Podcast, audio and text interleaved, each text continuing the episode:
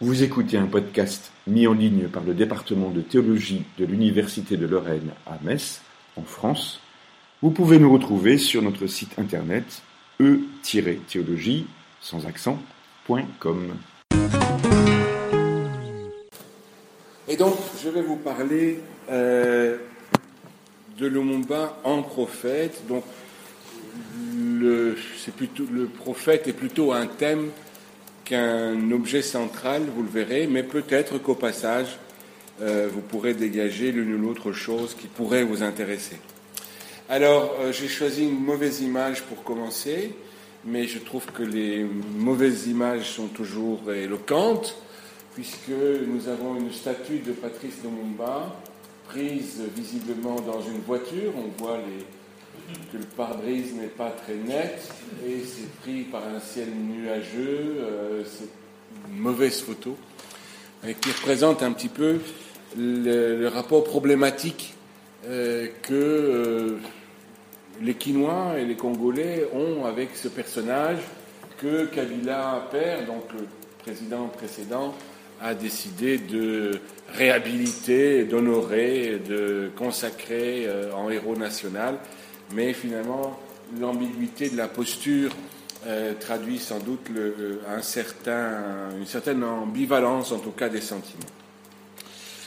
Euh, je situe cette réflexion dans le cadre d'une réflexion plus générale sur les statuts, sur la mémoire, et euh, comme vous le verrez, il me semble que le le retour actuel de cette figure de Lumumba dans les discussions sur Internet, euh, dans les livres savants, les livres moins savants, dans les manifestations, correspond à euh, un travail de déboulonnage d'une autre statue, qui est la statue de Léopold II.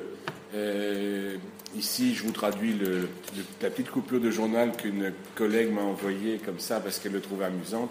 Donc, euh, euh, déboulonnage de la statue de Léopold II, c'est un buste dans le parc d'Uden qui a été oui, arraché par un collectif anticolonialiste, l'Association citoyenne pour un espace public décolonial. ce collectif demande, pour que, demande que les, les statues de Léopold II portent des, comme Tintin, euh, des billets explicatifs pour euh, qu'on dise aux gens que ce n'est pas tout à fait un héros, mais qu'il a commis de grands crimes. Bon. Euh, non, il faut enregistrer les faits sociaux comme ils sont. Dans le même journal, là c'est en français, je pense. oui. Donc là, on, nous annonce pour l'anniversaire de, de, la mort de Patrice Lumumba qui a donc été assassiné un jour de janvier, le 14, je pense, mais dont l'assassinat a été déclaré le 17 février 61. Euh, on fait toujours des anniversaires et donc il y a toutes sortes de choses. Et ici, on voit une nouvelle, euh, une nouvelle euh, problématique, enfin une nouvelle dimension à la commémoration, c'est le côté vintage. On célèbre le Mumbai ici en cravate, mais ailleurs c'est plutôt en nœud papillon et on va mêler ça à euh, des orchestres congolais qui viennent jouer indépendance, tcha, tcha, etc. Euh, donc on va jouer la rumba congolaise et tout ça est assez.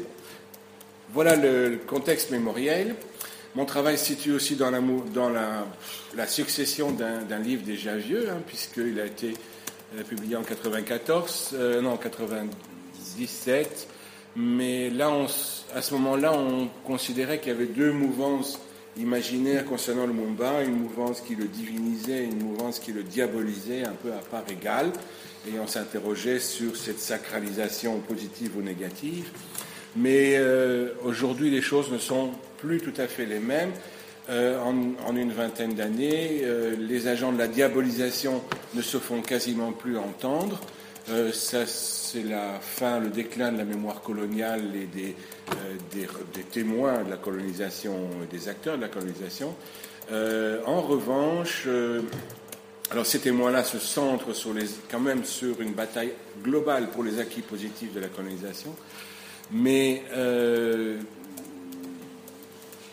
ils ont en face d'eux justement les gens qui cherchent à revaloriser Lumumba. Et je vous offre, presque en primeur quand même, la statue de Lumumba euh, faite par une euh, artiste brazavilloise, mais qui vit en Belgique et qui a conçu cette statue grandeur nature qui fait près de 2 mètres. je suppose que c'est du papier mâché. Ils, ils en ont fait une place, une place Lumumba mobile puisqu'ils n'ont pas droit à la place Lumumba qu'ils réclament dans l'espace public. Personne n'est prêt à prendre le risque de, baptiser une place Lumumba, comme il y aurait ici à Metz une place Mandela. Euh, donc les militants euh, créent des places euh, dans des espaces publics et ils se réunissent là, ils amènent la statue. Voilà.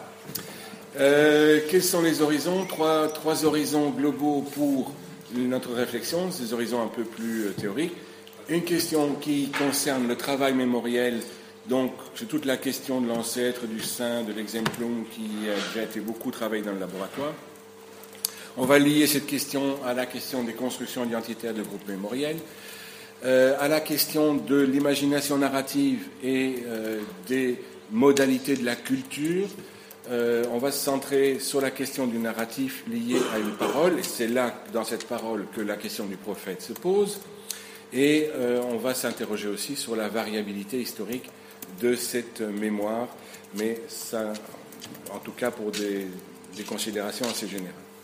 On s'intéressera à la question du prophète et puis à la question de la parole prophétique et du narratif qui est lié à cette mémoire de la parole prophétique. Donc d'abord un peu de théorie sur le narratif, ensuite un peu d'histoire sur le Congo. Euh, Ensuite, on s'intéressera au nœud du problème, à savoir la question de la mémoire héroïsante et du narratif commun. On parlera un peu du prophète, mais pas en théologien, donc ça ira un peu plus vite. Et puis, on s'intéressera à la question des gens, des supports, des canaux, puis on reprendra la question du mythe, finalement, euh, et des interférences mythiques. Bon, qu'est-ce qu'un narratif euh, Dans la revue Études littéraires africaines que j'ai le plaisir de plus ou moins dirigé encore. Je ne sais pas si vous voyez. Oui, ça va. Euh, on va peut-être le mettre. Euh, bon, ça va. Euh, le mot narratif était couramment utilisé par des collègues américains écrivant en français. Et j'ai constaté que les collègues français l'avaient corrigé en disant c'était mauvais. Bon, c'est une transposition de narrative.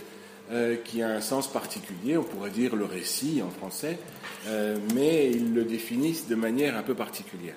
Bon, a narrative is, a story or a report of connected events, ça, n'étonnera personne, euh, qui, est, qui est réel ou imaginaire. Ça, c'est la définition du dictionnaire d'Oxford, qui est simplement reprise par la page Wikipédia. ce qui m'intéresse, c'est que il ça à la question de l'adjectif gnarus et donc à la question de la connaissance.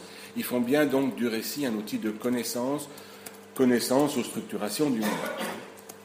Donc, euh, au fond, ce qui m'a un peu bloqué ce week-end en préparant ça, c'est qu'au fond, je me disais, un récit, c'est fait de quoi? Il n'y a pas de constituant euh, verbaux, le, verbal ne suffit pas. Euh, il y a quelque chose de non-verbal, il y a une structure anthropologique, mais c'est en réalité les éléments constituants du récit ne sont pas si simples à définir que ça. Nous savons que l'action d'un récit suppose des agents, une transformation, une temporalité, donc aussi une axiologie, c'est le BA-BA. Ce qui m'intéresse davantage, c'est que euh, ce récit euh, est lié à la construction identitaire. Nous nous définissons par des récits. Et donc il y a cette citation célèbre de Stuart Hall. Euh, il faut arrêter de penser à l'identité comme à un fait qui est déjà réalisé. Nous devrions au contraire penser l'identité comme une production qui n'est jamais complète, qui est toujours en cours et qui est toujours constituée à l'intérieur et pas à l'extérieur de la représentation. En quoi ça nous concerne? Euh, c'est que à ce moment-là, euh, on peut travailler sur le euh, bon, sur ce qui est concerné, sur ce qui est à la fois des grands récits et des petits récits. Bon, une citation ici d'un livre assez connu aussi en anglais, The Self Who Live By. Donc, comment construire, comment vivre l'identité dans un monde postmoderne. Euh, si vous étiez hier, vous aurez eu la chance d'aller assister à la conférence de Nathalie Henich. Il y avait beaucoup de monde qui y était. Euh, elle a aussi pris un parti méthodologique de sociologie compréhensive qui me tient personnellement beaucoup à cœur. Euh, c'est la considération qu'il n'y a pas euh, de grandes histoires, de petites histoires, de grandes œuvres et de petites œuvres, que dans euh, la petite histoire, la blague du qu'on s'échange au bistrot, il y a autant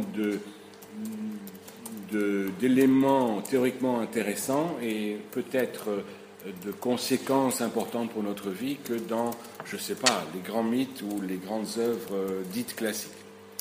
Donc, euh, il faut considérer le récit en tant que lieu de production de l'identité individuelle ou collective. De plus en plus, il me semble que c'est la même chose. C'est ce que les Anglais appellent the sense of the self. Euh, et nous partons de l'hypothèse que le récit concernant le prophète, c'est un narratif qui est caractérisé par la mémoire d'une parole. Donc, euh, quel est le statut de cette parole? Est-ce qu'elle est un agent du récit? C'est difficile à dire. Est-ce qu'elle est un actant? Est-ce que c'est presque une fonction liée à euh, un narratif propre euh, à ce qu'on pourrait appeler un narratif prophétique euh, on, le verra peut-être avec des exemples.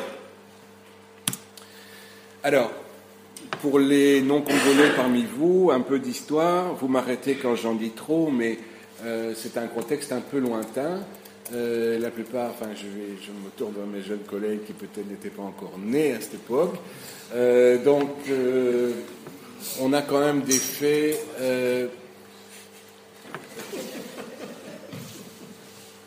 on a quand même un certain nombre de faits qui ont assez fort perturbé. Comment dire disons, les actualités, mais pas seulement les actualités mondiales au début des années 60. Euh, l'indépendance du Congo, du Congo belge de l'époque, euh, le grand pays qu'est la, République démocratique du Congo aujourd'hui, a été un événement considérable parce que ça s'est mal passé et que cette indépendance s'est faite assez rapidement dans la violence, dans euh, les mutineries, les réfugiés, euh, les sécessions, l'intervention de l'ONU. C'est la première fois que l'ONU intervient en tant que force militaire pour essayer de régler un conflit. Nous sommes en pleine guerre froide. je pense qu'il n'y a jamais eu de menace sérieuse que cette guerre froide se réchauffe dans une hostilité réelle entre les deux grands blocs mais néanmoins, euh, c'est dans ce contexte-là qu'il y avait quand même euh, un certain nombre de grosses de violences d'une part et puis de grosses difficultés diplomatiques. Alors, euh, Lumumba est au centre de cette crise congolaise. C'est un homme né en 1925 quelque part vraiment au centre du Congo. C'est vraiment un, pas un villageois, c'est pas ça, mais il vient d'un petit trou perdu. C'est tout le contraire de, des hommes de la capitale. Hein. C'est à notre été-là euh, une petite ethnie guerrière qui en, qui en plus a assez mauvaise réputation euh, parmi les autres grandes ethnies euh, environnantes, dont les Louba, pour des raisons qui sont liées à une histoire ancienne et notamment à la période des, des sultans esclavagistes. Je passe là-dessus, mais ça jouera un rôle, je pense, dans ces positions. C'est un garçon qui a une scolarité difficile, euh, donc il commence, il va chez les bons pères, il se fait exclure de l'école catholique. Euh, il va 15 km plus loin chez les protestants, il se fait exclure de l'école protestante pour les mêmes motifs disciplinaires. Il revient dans une école catholique professionnelle, il se fait de nouveau exclure pour des raisons disciplinaires. Donc c'est pas un parcours, euh, voilà. C'est quelqu'un qui finalement est à peu près ingérable pour dans le milieu scolaire. mais on n'a pas beaucoup de, témoignages de ça, sauf les résultats euh, scolaires. Euh, il fait quand même son chemin. C'est un homme très intelligent. Il se forme lui-même. Euh, il devient assez rapidement, il fait partie des clercs, des évolués. puis il devient employé des postes. Il travaille pour une firme privée, puis employé des postes. à Stanleyville, donc aujourd'hui Kisangani. Là, il fait très rapidement son chemin dans les, cercles d'évolués. Euh, en 1955, euh, il y a plusieurs associations. Kisangani est une grosse ville, et donc il y a plusieurs associations professionnelles et culturelles euh, avec les, clercs, justement, le personnel administratif de la colonie. il est président de toutes. Et il crée une association qui regroupe les associations, et il est encore président. Évidemment, ça fait rire, non, je caricature à peine, hein. euh, c'est-à-dire qu'on voit que c'est quelqu'un qui vise un certain nombre de, euh, positions et euh, ça tourne court puisque les autres évolués l'excluent, s'arrangent pour dire non, on s'est fait avoir, on l'exclut de, cette possibilité d'être encore une fois président. Euh, il est condamné à la même époque pour détournement de fonds à la poste. Je passe. Euh, il fait 15, 15, euh, mois, 16 mois de prison. Il sort à Léopoldville. Il devient représentant de commerce pour de la bière, ce qui lui donne une position clé pour se tailler un, un électorat politique, puisqu'il offre généreusement de la bière dans les bars.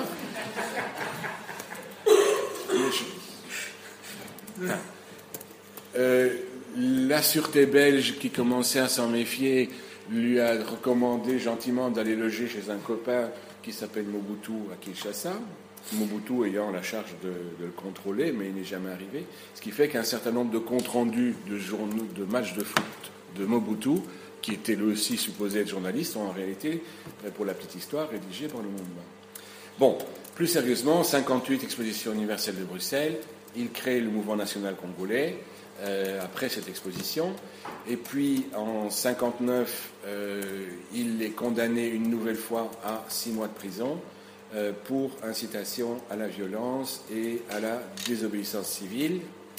on le libère pour participer à la table ronde de la négociation d'indépendance.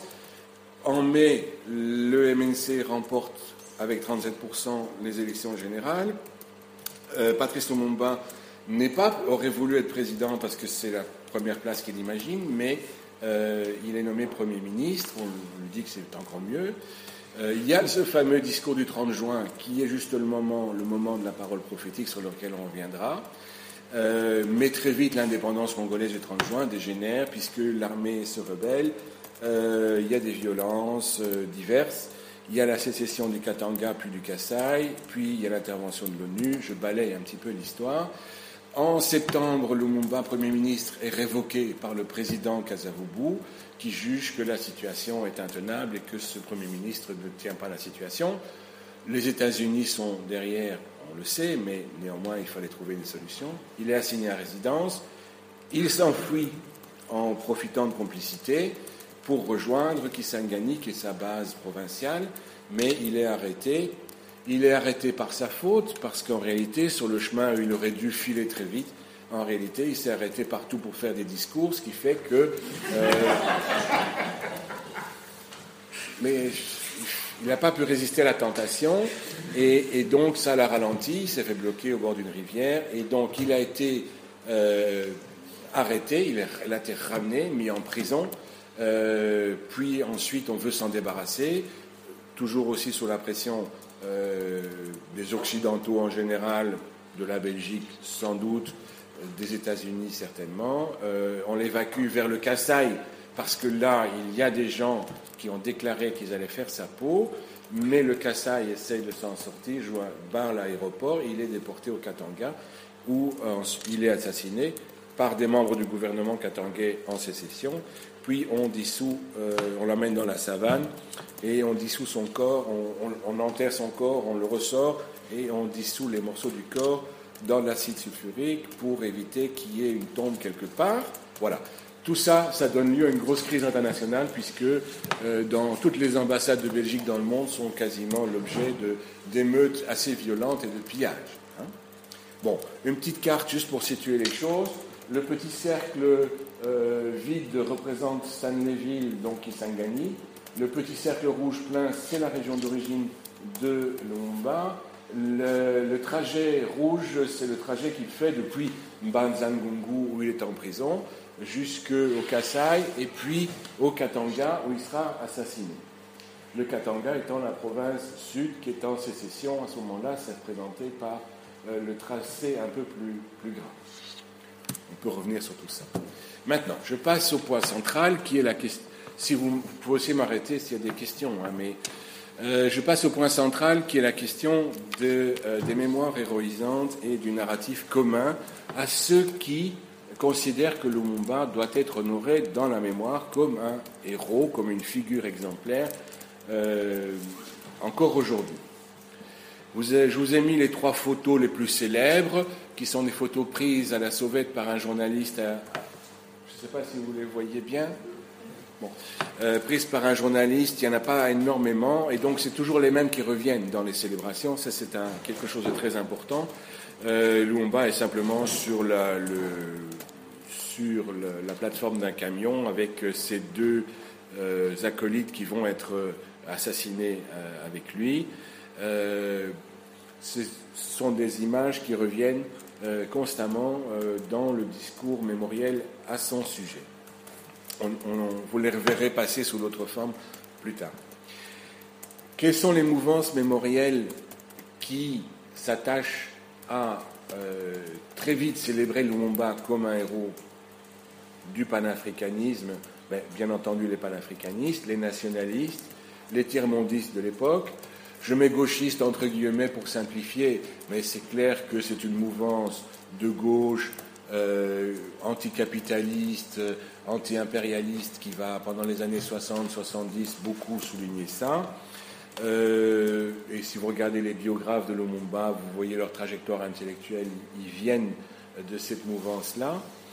Euh, aujourd'hui, sa mémoire est reprise davantage par les diasporas et les migrations, donc les milieux, de la, les milieux intellectuels de la diaspora, euh, qui sont en exil, on va dire, mais qui luttent pour le respect des minorités euh, et qui ont tendance à constituer des groupes euh, de défense communautaire du type groupe des intérêts africains ou noirs, bien entendu la mouvance post-coloniale en général.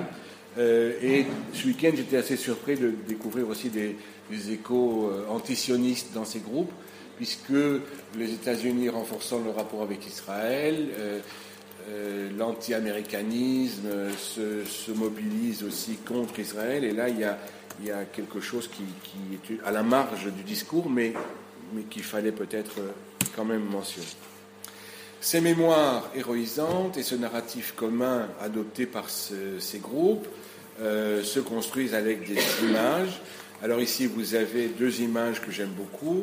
Euh, une image d'une euh, sculpture qui a été faite aux États-Unis par euh, un artiste qui a immortalisé Lumumba dans sa posture de Premier ministre, énonçant le fameux discours du 30 juin, donc dans la posture de la parole prophétique, l'autre sculpture étant une reconstitution à partir de la photo que vous avez vue. Quel est ce récit commun? Quel est ce narratif? Bon, on ne peut l'établir que sur la base de plusieurs narratifs que l'on confronte, mais il fallait au moins que je vous en propose un. Je vous en propose un très sérieux. Il est dû à Isidore Dawel, qui est un, collègue et un ami euh, euh, congolais, euh, professeur d'histoire aujourd'hui émérite, mais qui est en ce moment menacé par la police politique de Kabila parce qu'il a été un peu trop engagé du côté de la marche des chrétiens en décembre et en janvier. Donc j'avais fait passer sur Expression Libre un appel à des pétitions pour essayer de, faire quelque chose pour eux. Il y a quelques collègues de l'Université de Kinshasa qui sont pour l'instant en résidence surveillée euh, pour simplement avoir exprimé euh, le désir que M. Kabila respecte la Constitution. Donc, Isidore Dewey, l'auteur d'une histoire générale du Congo, euh, ici répond à, un entretien de RFI. On peut le lire ensemble. On commémore aujourd'hui le 50e anniversaire, c'était 2011, hein, d'un grand héros panafricain. Patrice Lumumba, le premier chef de gouvernement congolais, etc., a été assassiné dans le Katanga après avoir été renversé avec la complicité des services américains et belges. Ces discours enflammés contre l'impérialisme et pour l'unité africaine avaient enthousiasmé le contenu. À tel point que son tombeur, tombeur est peut-être un mot bizarre, mais enfin, le maréchal Mobutu avait dû le réhabiliter quelques années plus tard. Le souvenir de Lumumba reste cher aux yeux de nombreux Congolais, même ceux qui ne l'ont pas connu de son vivant. Bon, pour l'historien, on est ici en pleine, euh, en pleine simplification d'histoire. Euh, il est clair que les acteurs euh, de l'arrestation de Mobutu, les acteurs de limogeage de Mobutu comme Premier ministre sont congolais. Ceux qui sont partis à sa recherche, qui l'ont emprisonné, ceux qui l'ont tué sont tous les acteurs congolais. Hein. Euh, s'il y a des blancs qui ont été mêlés à l'assassinat lui-même, c'était en tant que sous-fifre d'autorité africaine. bon, la question gênante étant de savoir pourquoi tant de Congolais lui en voulaient à mort. Ça, c'est la vraie question. Mais c'est une question qu'on ne peut pas poser un discours, cette mémoire-là. Cette mémoire a besoin de considérer qu'il y a une mémoire unique, que tout le monde est d'accord, de nombreux Congolais, souvenirs restent chers, euh, etc. Hein. Euh, la mémoire communautaire ne peut pas euh, être une mémoire historique, ne peut pas être une mémoire historienne. Hein. Donc, c'est clair que les États-Unis, euh, là, on a des, preuves formelles euh, que les États-Unis ont cherché à l'assassiner, ils n'ont pas réussi, hein. euh, notamment avec du dentifrice. non, je sais pas. Mais c'est vrai que c'est la preuve formelle que la CIA a tenté de l'assassiner, mais il y en a eu, d'autres essais. Mais ce sont quand même les Congolais qui sont intervenus dans l'affaire historique ici il est clair que Lumumba s'est créé par son tempérament, par euh, ses attitudes, par son arrivisme, par ses, ambitions personnelles et, ses, réactions intempestives, très peu diplomatiques, euh, des ennemis considérables. Hein. Euh, mais je ne suis pas occupé à justifier l'assassinat, hein. simplement pour dire que l'historien pourrait dire d'autres choses. Hein. Et donc il continue cet entretien euh, qui est pour vous Lumumba Un sourdoué de la politique, un idéaliste, un naïf? C'est d'abord le père de l'indépendance. C'est l'homme qui a le plus donné de lui-même pour que le Congo devienne indépendant. C'est quelqu'un qui a payé de sa vie, donc donné de soi-même, payé de sa vie. Vous avez un, il incarne le nationalisme. Donc voilà, c'est un martyr de l'indépendance. Euh, est-ce que ce sont les Occidentaux qui, ont tué Lumumba Ah non, surtout on ne va pas prendre de raccourcis, mais justement, c'est le moment où on en prend un fameux. On sait qu'il y a toute une coalition essentiellement occidentale avec des intermédiaires, évidemment, qui sont des Congolais. Et donc, vous voyez que les responsabilités africaines ne peuvent pas être acceptées dans, l'affaire parce qu'elles sont impensables pour ce récit-là.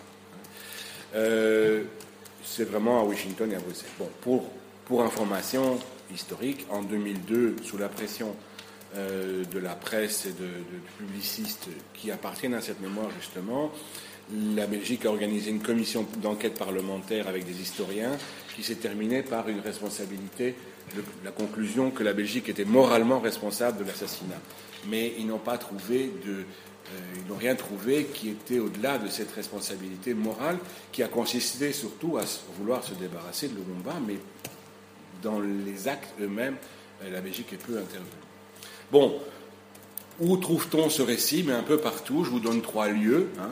Euh, à droite, euh, un petit livre pour la jeunesse fait par un militant convaincu, panafricaniste, qui est un écrivain français, spécialiste euh, de la jeunesse. Et le titre de son livre est intéressant parce que c'est Lumumba, la parole assassinée. c'est bien cette, question de la parole qui m'intéresse aujourd'hui. En bas, vous trouvez un tableau de Chibumba euh, sur euh, la mémoire de l'indépendance, où vous voyez Lumumba et le roi Baudouin, Lumumba tenant, levant l'index et tenant euh, une map monde en main. on en reparlera plus tard, devant une foule innombrable. et puis, à gauche, vous avez un petit hôtel intéressant parce qu'il est dans une église. Et, donc, euh, vous avez une petite représentation de peinture populaire de Lumumba euh, à l'occasion de l'anniversaire de sa mort. Mais si vous regardez bien l'image, nous sommes dans une église euh, et en pleine messe, apparemment, puisque les gens sont à l'hôtel, là, les célébrants sont là. Donc, il y a, un moment où il y a quelque chose qui se brouille dans le paysage, dans on n'est pas dans la commémoration politique, on est quelqu'un dans lequel on brûle des cierges. Donc, quels sont les constituants de ce narratif? Euh, Si on essaye de schématiser vraiment, on a le héros d'abord obscur, puis champion solaire dans l'adversité contre le monstre, et euh, l'hydre de l'impérialisme, le colonialisme, le racisme. Euh, ce héros, par son action, crée la binarité du monde. Ensuite, vous avez un récit qu'on peut décomposer, il y a des narratologues dans la salle, avec une épreuve qualifiante euh, qui est son séjour en prison et la façon dont il est devenu autodidacte, parce que euh, cet homme d'une intelligence brillante euh, a réussi en prison à potasser notamment le droit. Quand on voit son courrier, les échanges de correspondance, c'est vraiment notamment sa défense au tribunal, les lettres qu'il écrit à toutes les instances, on voit que c'est quelqu'un qui maîtrise la mécanique. Hein. Donc, euh, alors, le discours du 30 juin comme épreuve principale d'affirmation de la parole, et puis le martyr comme épreuve glorifiante et confirmation de la vérité, puisque euh, celui qui est assassiné a forcément dit la vérité en fonction d'un schéma que nous avons, euh, nous les modernes, en tête. Quelle est la cause qui est défendue? C'est celle de la modernité, qui est identifiée à une égalité dans l'accès aux libertés et au progrès, le nationalisme comme gage de modernité et comme justification de la réappropriation internationale. Ce qui est très important dans cette affaire, euh, les travaux de Bogumi sont, vraiment très éclairants à ce sujet-là, c'est ce, cet accaparement de la figure de Lumumba comme euh, non seulement demandeur de justice et d'équité, mais comme affirmation euh, d'un combat essentiellement moderne. Et donc, pour débarrasser aussi le Congo de tous les oripeaux de l'ethnologie euh, qui sont euh, à l'époque une, partie de la pensée de gauche essaye aussi de soutenir cette affaire-là. Mais ce n'est pas du tout un culturaliste, euh, c'est essentiellement un égalitariste moderne. On voit aussi que à cette structure de base, il y a s'accroche des motifs, ce que j'appelle des motifs. Bon, une comparatiste dans la salle et les thèmes, les motifs. des motifs, c'est-à-dire des, des, réalisations concrètes euh, du mythe accrochées dans certains objets, des incarnations. Alors ici, je pense qu'il y a un objet considérable dans le mythe, c'est ce que j'appelle la gueule, euh, mais au bon sens du terme, comme un, bon acteur a une bonne gueule et que c'est la gueule qui fait que l'acteur passe plus ou moins bien. Pensez à Gabin, à Ventura, etc. Un acteur qui n'a pas de gueule en tout cas chez les hommes, passe moins bien et, s'inscrit moins dans la mémoire. Je, parle ici en termes de communication. Hein. Euh, je ne suis pas occupé à utiliser le mot gueule dans un autre sens que celui-là. Hein. Euh, il y a une allure, il y a une démarche, il y a une façon d'être photogénique, si vous voulez, euh, on peut le dire poliment comme ça, qui fait qu'il y a cette inscription dans la mémoire. En plus, il y a cette symbolisation de la parole avec les gestes du tribun.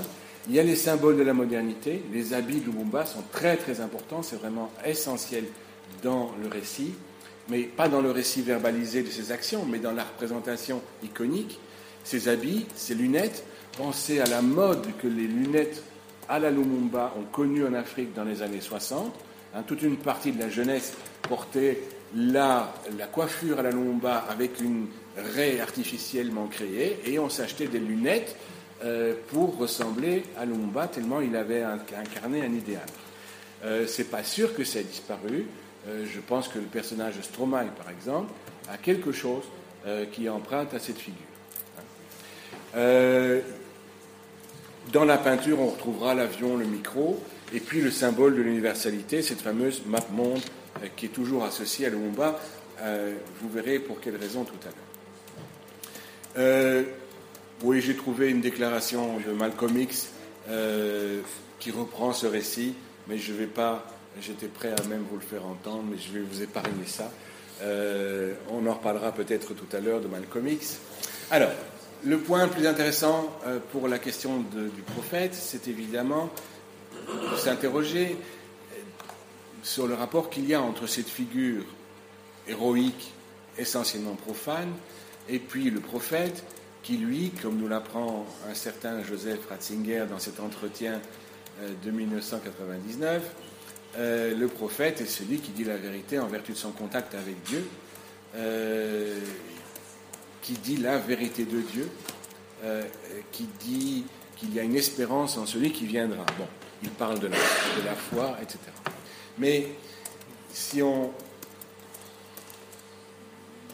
ne considère pas la dimension religieuse, si on retient la dimension non religieuse, on a aussi une position prophétique qui peut être pensable. C'est-à-dire que euh, le prophète est celui qui dit la vérité, très, très important, on va dire en, vertu d'un absolu. La vérité pour aujourd'hui, qui naturellement éclaire l'avenir, il ne s'agit pas de prédire l'avenir, mais de rendre présent la vérité de l'absolu et d'indiquer le chemin à prendre. À ce moment-là, vous voyez qu'il euh, y a effectivement une fonction prophétique qui peut être assurée au niveau profane, à condition, bien entendu, euh, de, euh, de, faire le petit saut que je vous propose de faire avec moi. Cette parole, je ne vais pas vous la reprendre vous pouvez la trouver euh, sur YouTube, euh, sur je ne sais pas combien de, euh, de posts de YouTube. Vous avez le discours du 30 juin qui est enregistré. J'ai quand même mis l'image, vous pouvez cliquer, et puis vous entendez le discours du 30 juin qui a évidemment fait l'objet d'un enregistrement, et cet enregistrement solennel. Il faut quand même rappeler ce discours du 30 juin pour les gens qui ne connaissent pas les faits. le 30 juin, c'est le le dernier jour du Congo belge, le lendemain, le Congo sera indépendant. Donc, les cérémonies de l'indépendance ont lieu le 30 juin.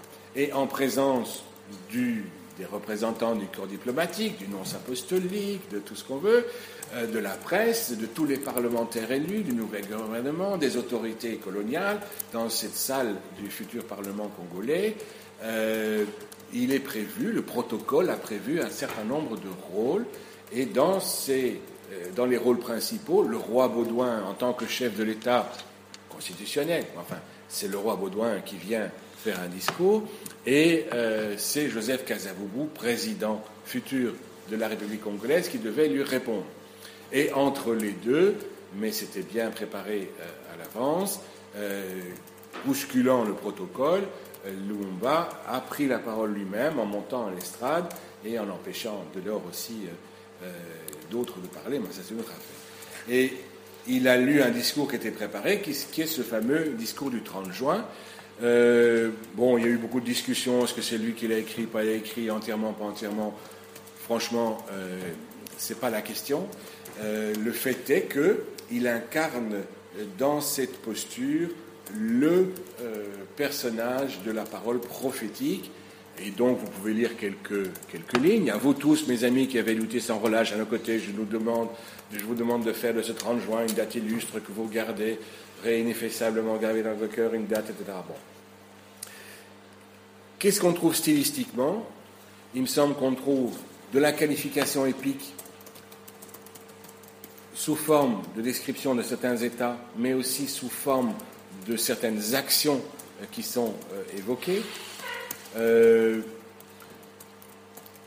nous trouvons des temporalités, une temporalité marquée sous la forme du passé composé, renvoyant à un temps qui n'est pas un temps révolu, mais un temps proche. Nous avons connu, hein, euh, nous avons été, etc.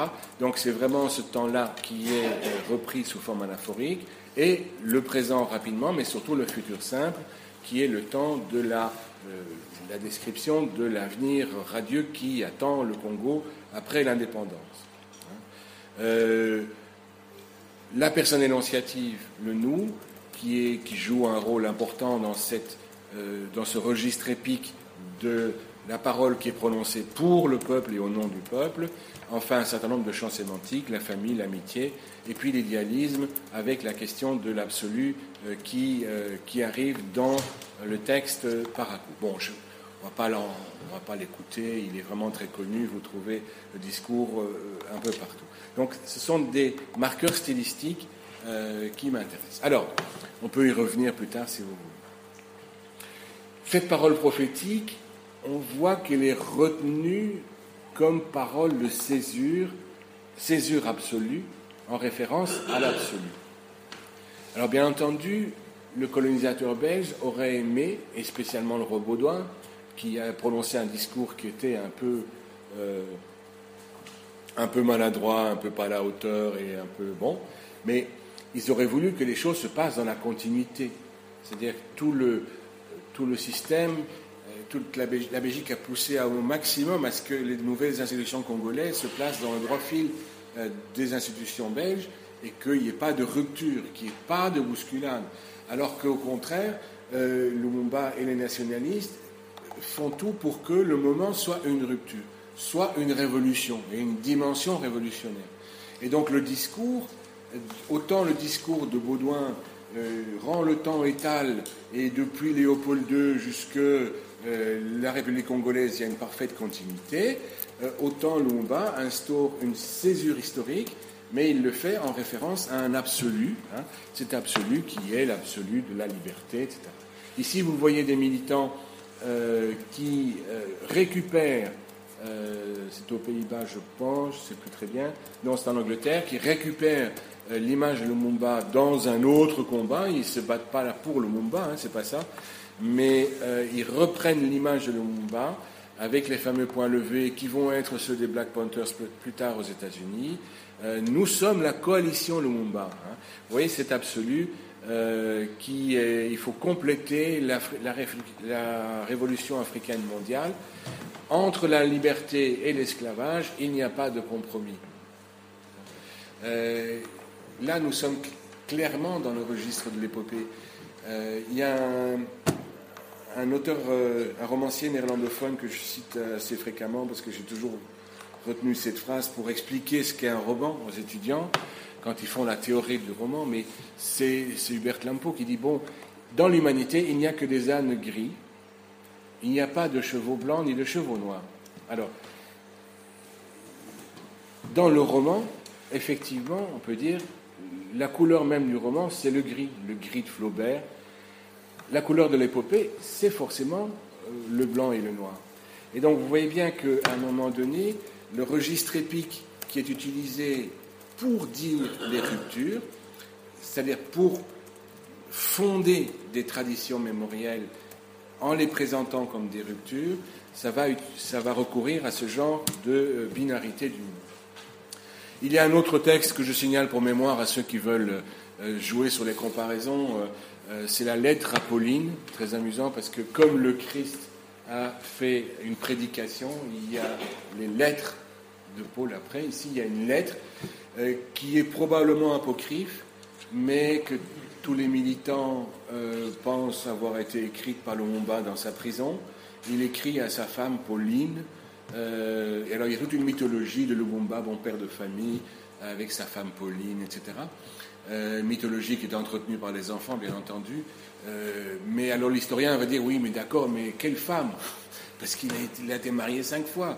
Donc euh, euh, ça vous ne trouverez jamais dans le discours militant, c'est toujours le pathos, le Mumba avec ses enfants, réfugiés au Caire, etc.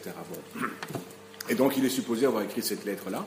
Peut-être que c'est lui qui l'a écrit en tout ou en partie, j'en sais rien. Mais c'est la lettre, le testament spirituel légué par le Mumba en, prison. Euh, cette parole, on peut, l'approcher encore par euh, ce petit extrait de presse. Nous sommes dans le, potentiel, qui est le principal euh, quotidien à Kinshasa. Hein. Et là, c'est nouveau euh, la magie de l'Internet qui nous permet de réentendre le discours de Patrice Emery Lumumba et en jeter de l'huile sur le feu de ses bourreaux. L'image est un petit peu hasardeuse, mais enfin bon, il arrive qu'après cinq décennies après sa mort, nous entendions les propos du genre Lumumba était un animateur politique, il lui manquait du réalisme politique. C'est la moindre des choses, c'est clair. Il s'est improvisé, et il n'a pas suggéré les choses. Mais oublions ça, avec la magie de l'Internet, quand nous visualisons le passage entre le discours du roi Baudouin et celui du Lumumba, nous rendons compte que ce dernier ose une parole vraie à contre-temps. Voilà. Une parole vraie à contre-temps, c'est la parole prophétique. Et euh, il continue à gloser là-dessus. Bon. Je sais pas, je regarde un peu ma montre. Oui, le temps passe. Donc, euh, euh, cinquième point, il y en a six. Hein. Euh, je m'interroge sur les genres, les supports et les canaux de cette parole mémorielle. Ce qui est très difficile quand on euh, s'éloigne de la littérature euh, que nous connaissons, dans laquelle nous avons grandi, avec des romans imprimés sur du papier, des livres, mais que nous nous intéressons à ce qui est la structure plus générale qui peut se trouver dans les romans, mais aussi dans les chansons ou dans la publicité ou dans la presse.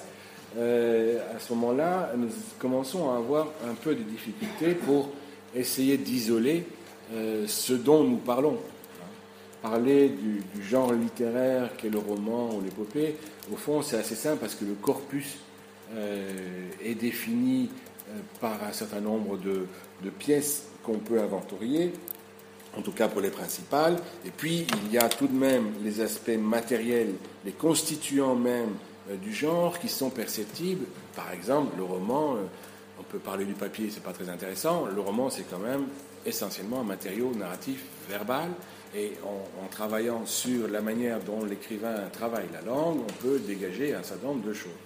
Mais à partir du moment où on s'intéresse à une catégorie plus générale, euh, un mode d'imagination qui serait commun à la poésie épique, au roman, euh, à la chanson patriotique, au discours sur Internet, etc., là, on dit, mais de quoi, à quoi est-ce qu'on a affaire? Quelle est cette structure? Euh, Quelle est la nature même de cette structure? Bon. Donc il y a des, en tout cas des genres propres, à la remémoration, à la commémoration.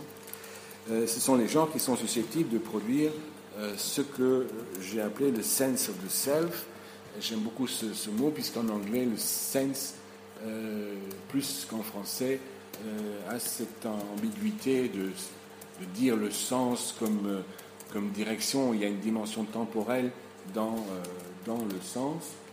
On parlait beaucoup dans ces années-là du sens de l'histoire. Ici, c'est le sens de, euh, de soi-même. Il y a bien entendu dans les genres mémoriels des genres anhistoriques, le conte, la fable, etc. Euh, surtout des genres euh, oraux. Mais il ne faut pas en déduire que l'oralité serait de ce côté-là. Mais des genres historiques, le roman, l'élégie, par exemple, le roman historique, l'élégie, bon. Et puis surtout l'épopée, qui est le genre qui produit le nous, le self, en tant que membre d'une communauté imaginée. Donc c'est ce mécanisme-là qui m'intéresse, c'est-à-dire comment euh, une collectivité euh, devient coalescente dans la reprise euh, d'un narratif commun et comment ce narratif commun, dont on ne trouve de traces que dans des genres très, des supports très très différents, mais comment ce narratif commun permet de lier cette mémoire et de se diffracter alors sur toutes sortes de, dans toutes sortes de productions euh, que je n'ose même pas appeler culturelles, enfin qui sont de la culture, c'est sûr, mais qui ne sont pas forcément de la grande culture. Donc ici, on ne parle pas de, euh, d'identifier le genre avec le support canal, on cherche une catégorie, euh, un mode de l'imaginaire qui a une structure un peu plus profonde euh, que cela. Quels sont les canaux, les supports sur lesquels vous trouvez cette mémoire inscrite? Euh, Vous en trouvez aussi des supports iconiques, bon marché ou cher, peu importe, c'est selon votre portefeuille.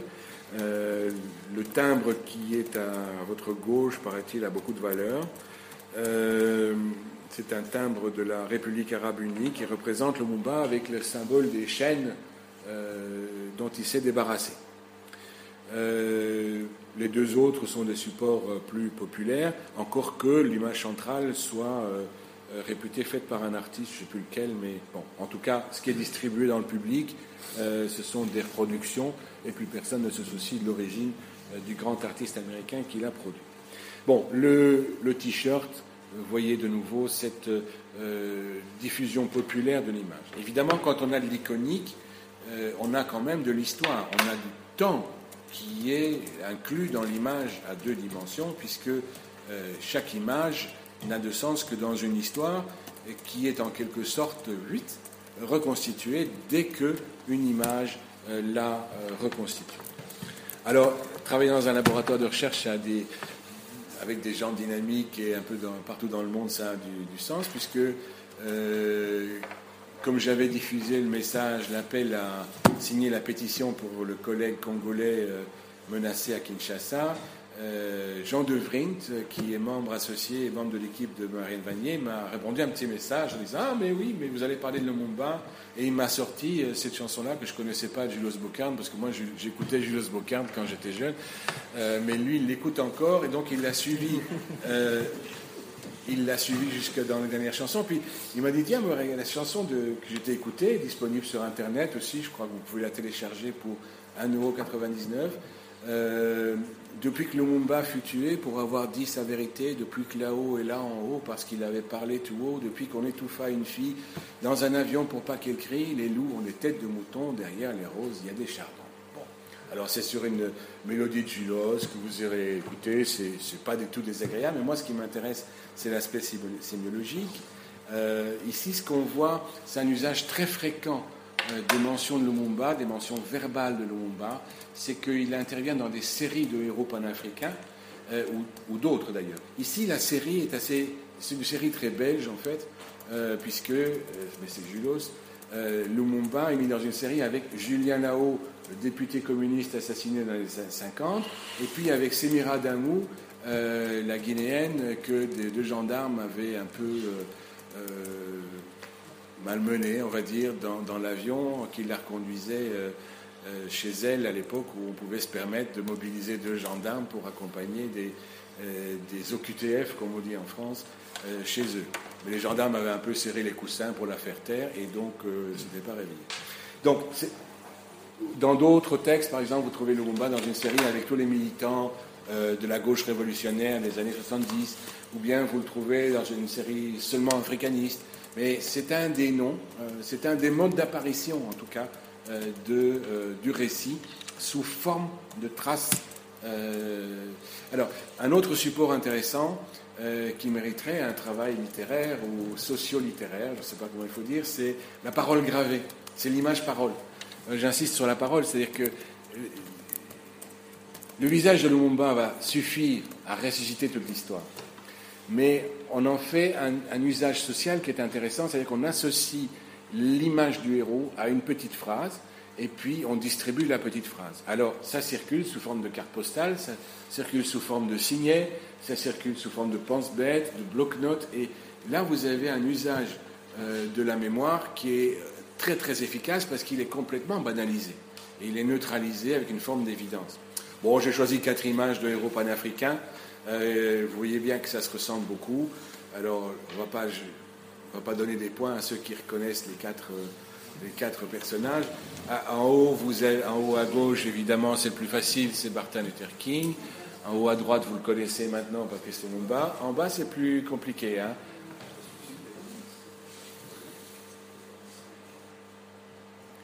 Bon, à droite, le boxeur, c'est qui? Celui-là est facilement reconnaissable.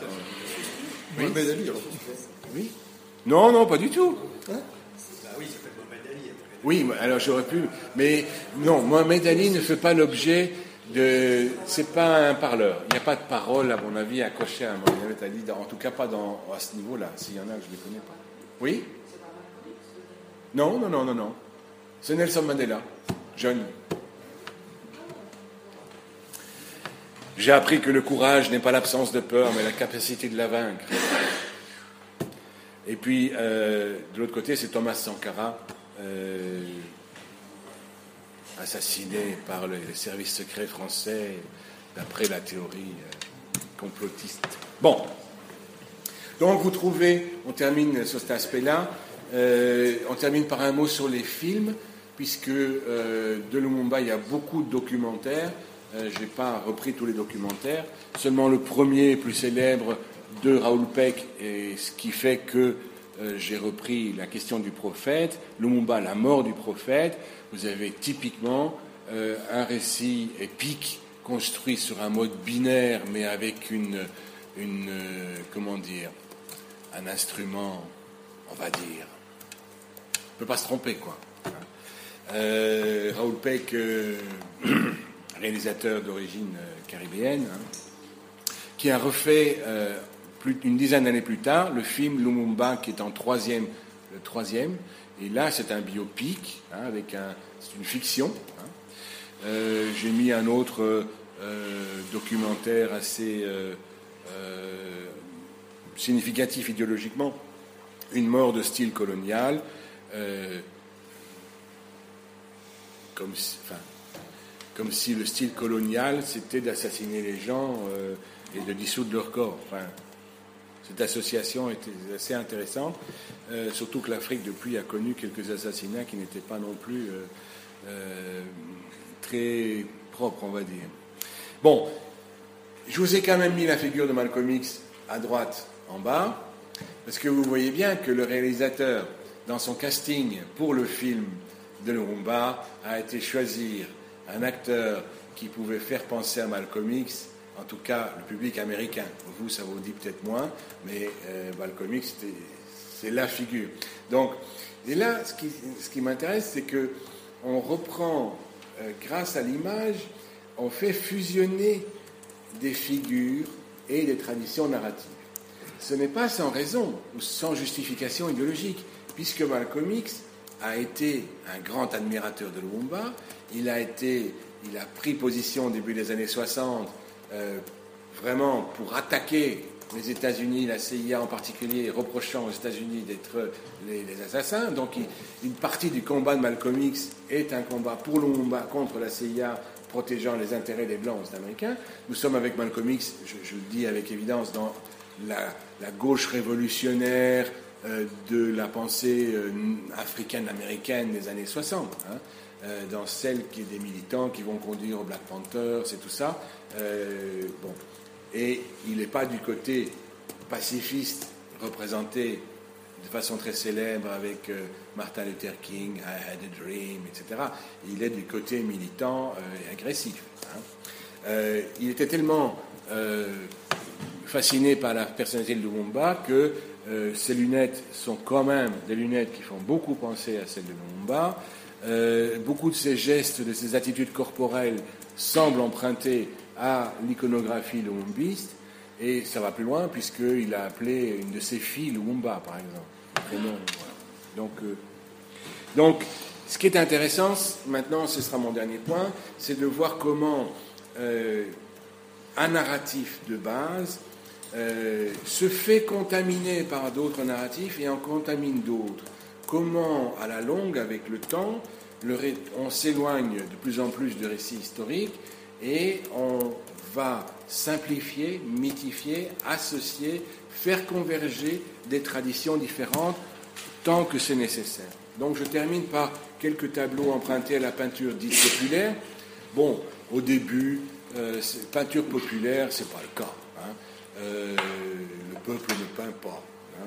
Euh, il y a simplement des artistes, des artisans qui étaient peintres, qui vivaient de ce métier-là et qui vendaient sur les marchés euh, dans les villes congolaises de la peinture à usage domestique. On ne peut pas dire qu'ils étaient des représentants spécialement du prolétariat, c'était des artisans, plutôt du côté de la petite bourgeoisie, assez instruite d'ailleurs, qui fait son métier de cette chose-là. Donc il y a eu beaucoup de choses sur la peinture qu'on appellerait plutôt aujourd'hui de façon plus raisonnable et plus neutre la peinture urbaine, parce que peinture urbaine, ça désigne vraiment son lieu de naissance, les marchés. Euh, Ces peintres fabriquaient de la peinture en série pour survivre avec, à partir de photos. Hein. Mais de temps en temps, ils prennent des libertés avec les photos et on voit ici euh, Lumumba en, alors je sais pas, en Marcel, comme on dit en France, hein, euh, ce qui était sa tenue symbolique de Lumumba assassiné.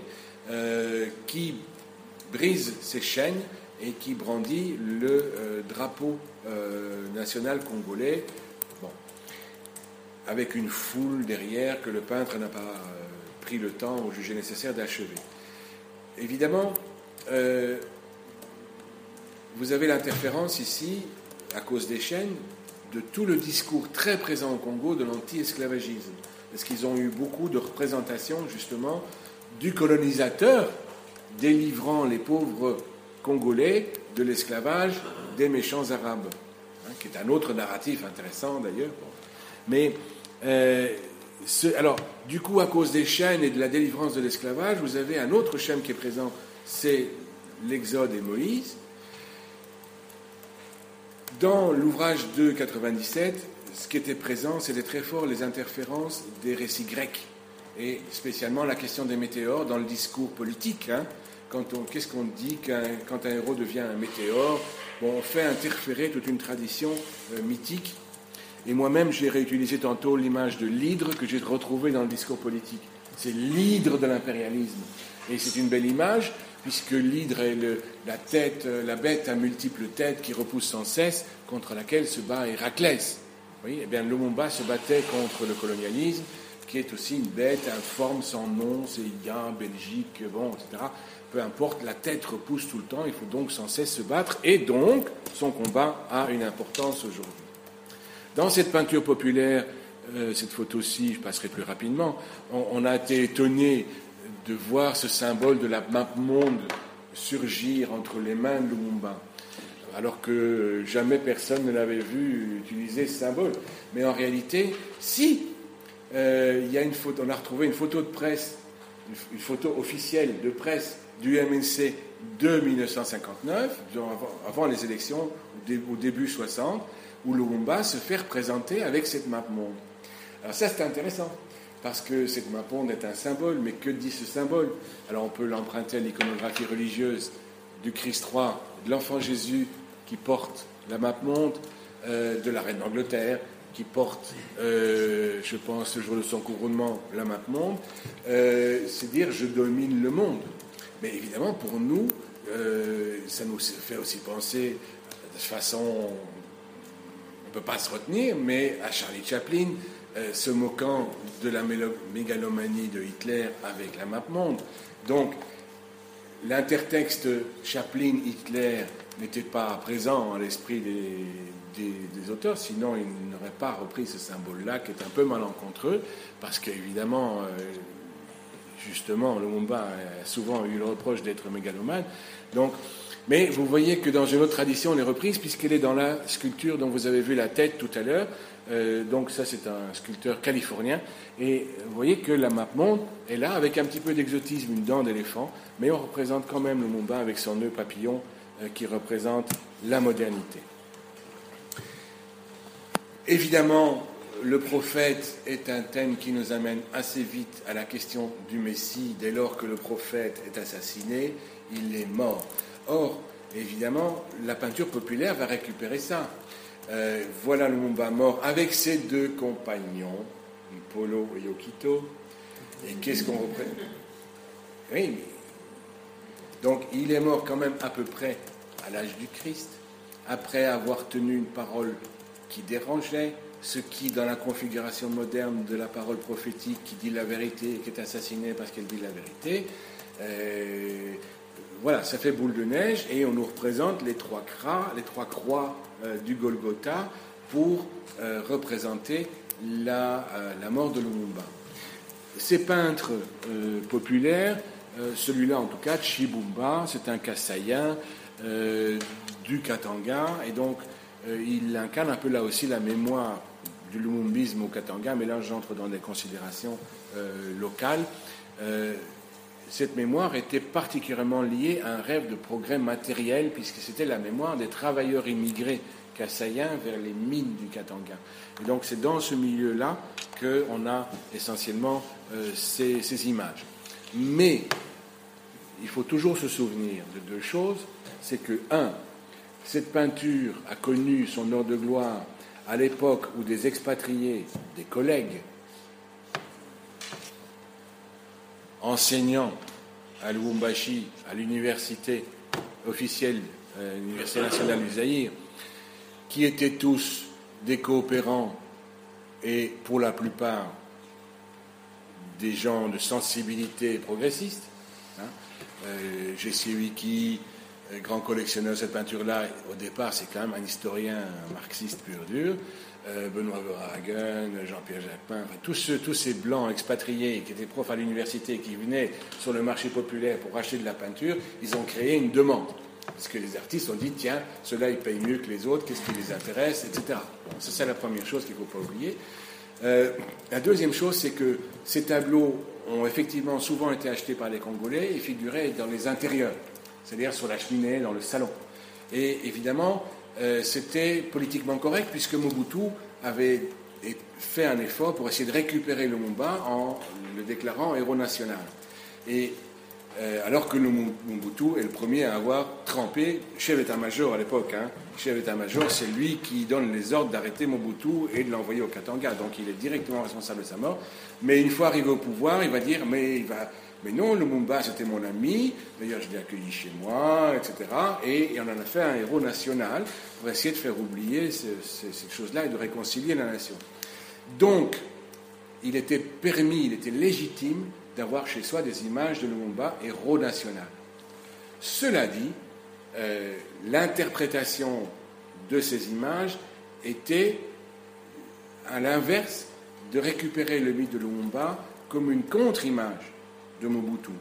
C'est-à-dire que c'était l'image du héros qui avait renoncé à l'oppression, comme nous, nous devons résister à la dictature de Mobutu. C'est-à-dire que le héros a servi de référent entre opposants à Mobutu sans qu'il soit forcément question de nostalgie de Wumbis. C'est-à-dire c'est une image qui a circulé, qui a été recyclée. Ce qui m'intéresse dans ces affaires, c'est que euh, j'ai repris euh, un petit verre de Rodenbach, euh, pas, un petit, un petit, verre de Rodenbach, hein, mais un petit verre, un poème, hein, un alexandrin. Bon, est-ce qu'on vit son rêve ou rêve-t-on sa vie? C'est la question que ça pose, parce que le Mumba, on a l'impression, quand on lit en détail sa biographie, que sa vie s'ajuste, qu'il pose les gestes qu'il faut au moment qu'il faut, dans les situations qu'il faut, pour devenir le héros et tenir la parole qui sera mémorable et se faire assassiner. Alors à ce moment-là, on ne va pas faire de la psychologie à 5 francs, mais c'est les gestes qu'il a et qui sont des, enfin les actes qu'il pose et qui sont des actes suicidaires, se comprennent autrement.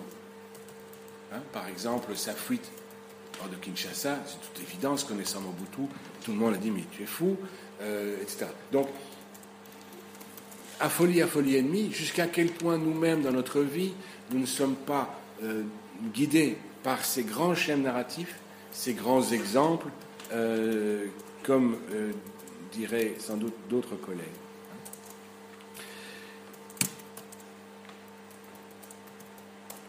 Dernier exemple, et je termine là-dessus, de contamination. J'ai commencé avec Léopold II, je vais terminer avec Léopold II. Euh, je vous ai dit que tous ceux qui soutiennent aujourd'hui l'image de Lumumba, par ailleurs, n'ont pas encore fait le lien.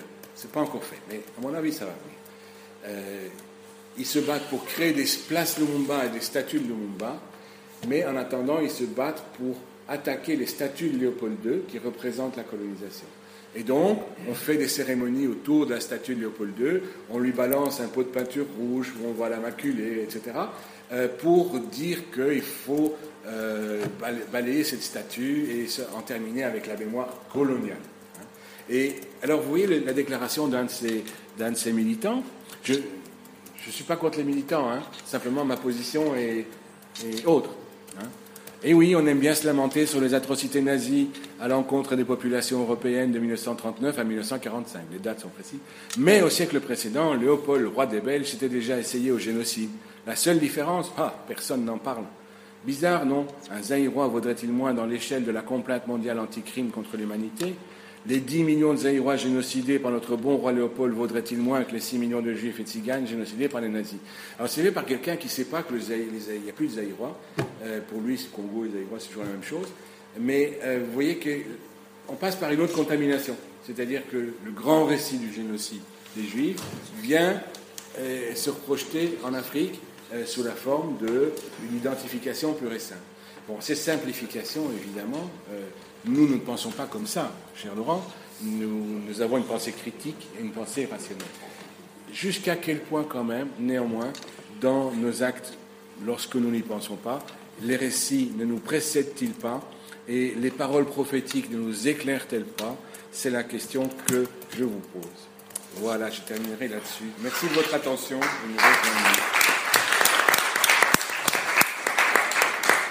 Eh merci à toi. Avec, euh, pour une communication effectivement très riche, très diverse, qui nous a fait voyager dans tous les, dans tous les médias. Euh, donc, euh, directeur de la, figure de Lumumba.